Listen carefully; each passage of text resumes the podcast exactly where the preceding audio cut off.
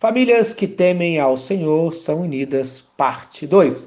Gênesis, capítulo 37, versículo 3. E Israel amava a José mais do que a todos os seus filhos, porque era filho da sua velhice, e fez-lhe uma túnica de várias cores. Veja, a história se repete, o mesmo erro. Será que não estamos repetindo a história de nossos pais, cometendo os mesmos erros, vamos ver novamente os resultados ruins desse tipo de favoritismo.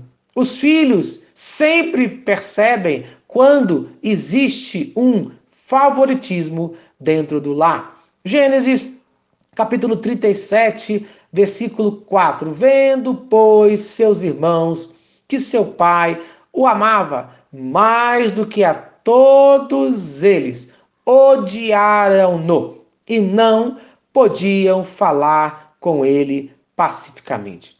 Veja, infelizmente, alguns pais nem disfarçam que têm filhos preferidos. Um dia, José teve um sonho e a situação na família só piorava. Gênesis capítulo 37, versículo 11 fala: Seus irmãos, pois, o invejaram seu pai, porém, guardava esse negócio no seu coração. Infelizmente, Jacó assistia tudo pacificamente e não fazia nada para mudar aquela situação. Pais, não podemos ficar pacíficos sem fazer nada, senão a situação pode piorar. Em Gênesis, no capítulo 37, versículo 18. E viram José de longe, e antes que chegasse a eles, conspiraram contra José para o matarem.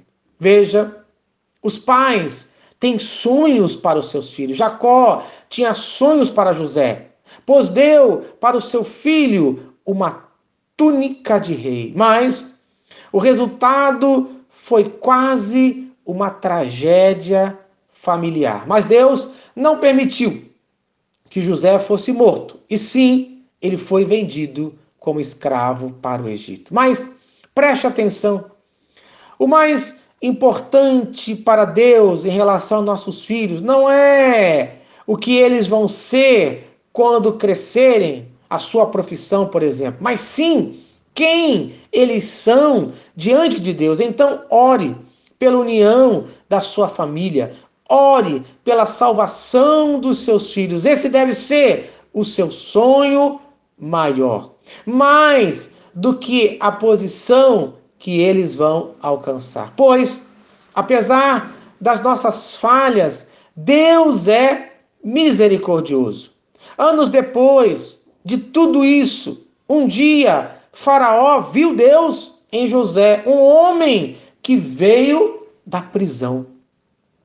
Em Gênesis, capítulo 41, versículo 38. Acharíamos um homem como este, em quem haja o Espírito de Deus? Veja, quantas orações foram feitas pelo pai Jacó, de tristeza pela perda do seu filho José de tristeza pelos seus erros. Quantos pais oram pelos seus filhos? Quantos pais estão tristes pelos caminhos errados que tomaram? Eu digo, pai, mãe, família, continue orando, vale a pena. Veja, o resultado que aconteceu nesta família é a reconciliação.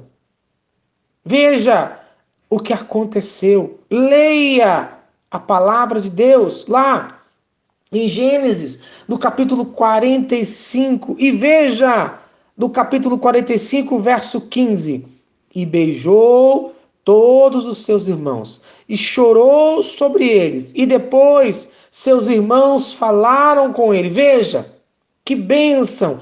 Deus restaura a família. Veja Deus, ele une as famílias que temem ao seu nome. Por isso, por pior que seja a situação do seu lar, Creia, Deus restaura, Deus une.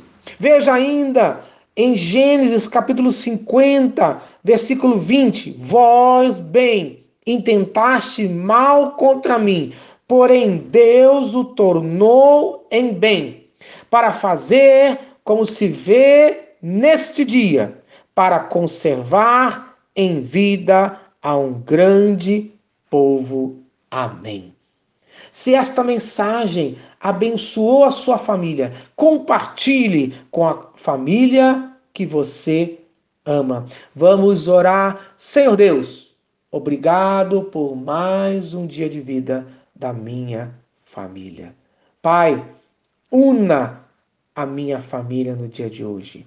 Restaure a história da minha família. Restaure as nossas vidas, restaure as vidas dos pais, dos filhos, no nome de Cristo Jesus.